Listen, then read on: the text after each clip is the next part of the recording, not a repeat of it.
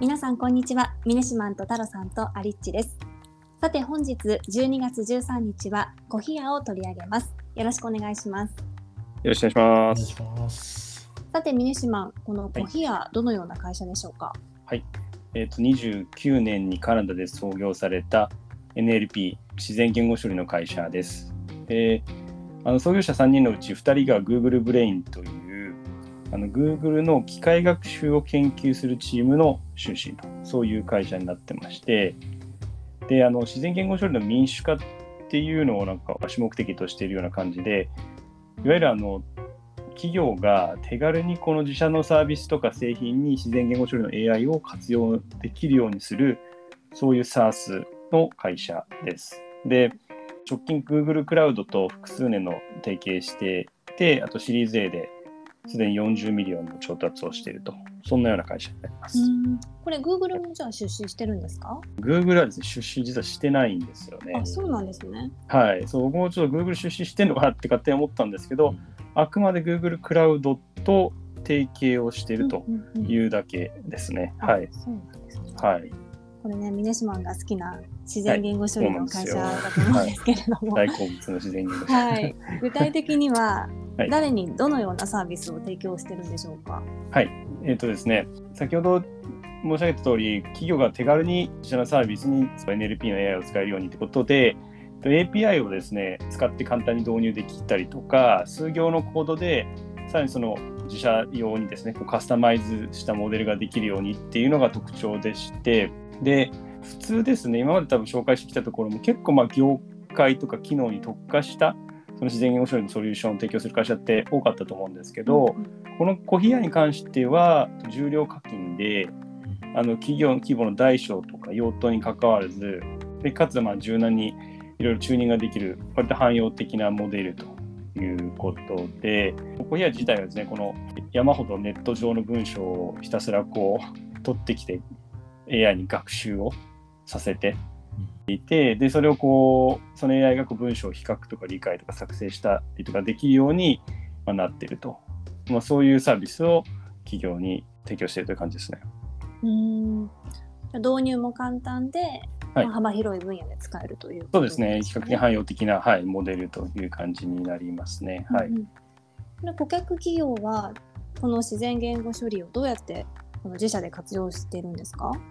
そうですね。創業してから間もないっていうこともあると思うんですけどまだちょっとあの具体的な活用企業の事例っていうのはちょっと出てきてないっていうところはあるんですけども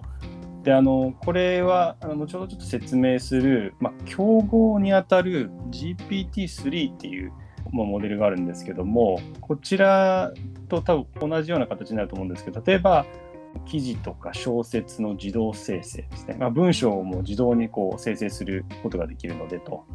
あとあの例えばゲーム中の会話とかの生成とかっていうのも自動的にやってくれたりとかっていうこととか、であと、まあ多分こちらも私の予想でしかないですけど、カスタマーサポート系とかってやっぱりたくさんあると思ってて、まあ分かりやすい例で言うとやっぱチャットボットで、まあ現状のチャットボットってまあちょっとなんかまだぎこちないやり取りが多いと思うんですけど、よりもスムーズなこの会話になる、あすごくこう人間が話すような自然の会話になるような、まあそんなような感じのサービスっていうのを会社側が使えるんじゃないかなと思ってます。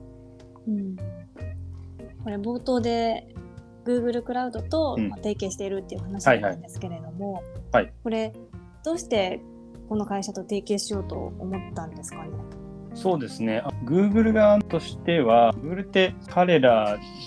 がその大規模な機械学習のススパコンを開発していて、それがあの Tensor Processing Unit TPU って呼ばれるものなんですけども、ええ。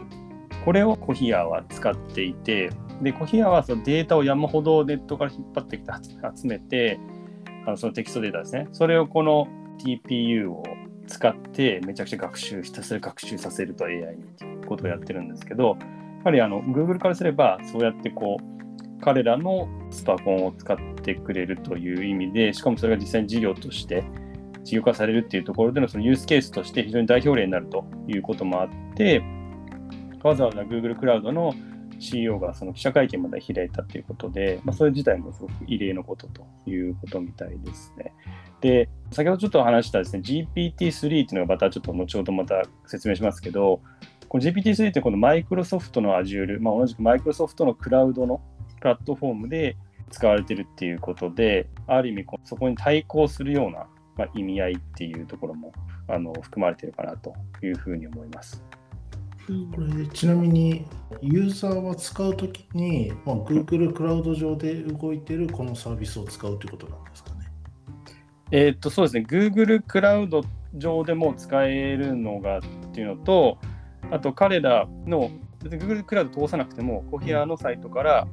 その API を取ってきてやることはできるという感じですね。はい、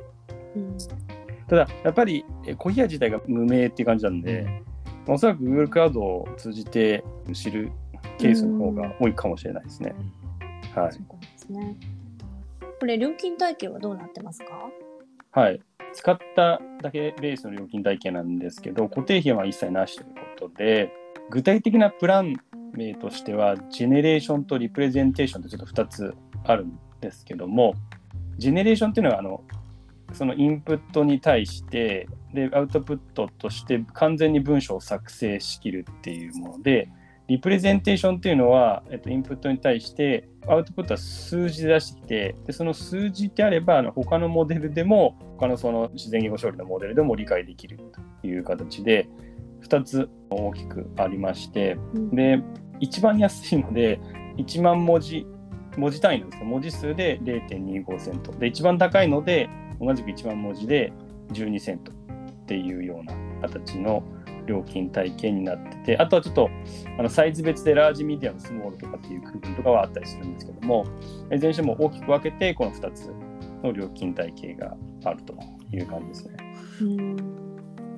この料金体系どどうなんですか？いやちょっとだけ一つなんか疑問に思ったんですけど、はい、その料金体系のところで、はい。はい、自動生成してくれるわけじゃないですか。で先ほど小説の自動生成とかゲームの中の会話の自動生成だったと思うんですけど、はい、まあ、例えばなんかこのくらいのボリュームで作ってほしいって言ったらなんか勝手にできるようなイメージのサービスなんですかね。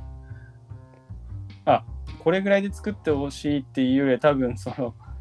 多分これぐらいっていうのは多分指定できないんじゃないかなと思います、ね。すね、結果的な出てきたその文字数で計算されるんじゃないかなっていうふうには、うん、あの思い多分指定はできないかなと思いますね、はい、ちょっと正直あんま使ったことがないんでなんか、はい、どういうふうに使ったらいいんだろうっていうのはなかなか具体的にイメージがしづらいなっていうところはあったんですけど。はいはいはい。その GPT-3 のところが、まあ競合になるっていう感じですかね。そうですね、GPT-3 っていうのが、まさにその2020年9月にマイクロソフトが独占ライセンスを取得して、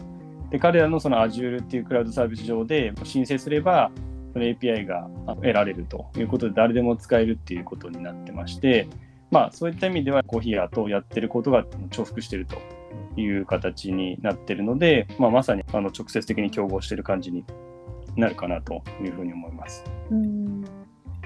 これまでもねこの分野の会社っていくつかここでも紹介したと思うんですけど、はい、なんか日本の会社にもこういうのって影響あるんですかね？えー、っとそうですね。日本の会社、まあ、そもそもちょっと言語の壁があるので、まあ、彼ら彼らのモデルをそれやってるのとあとそのそもそもその AI に学習させるためのデータっていうところをやっぱりその日本の会社から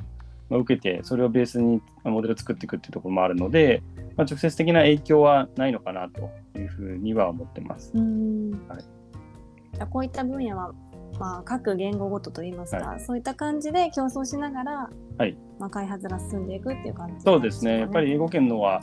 非常に競争も激しくて、もうありとあらゆるものが出てきてるって感じなんですけども、まあ、特にその、まあ、グラマリーって前紹介しましたけど、グラマリーもその一種のその、えっと、自然言語処理の分野の会社として、まあ、認識されているというところで、他にもバービットっていうのが文字起こしをやってたりっていうところも、すごい金額の資金調達してたりするんですけど、まあ、かなり、まあ、その機能とか業界とかですね、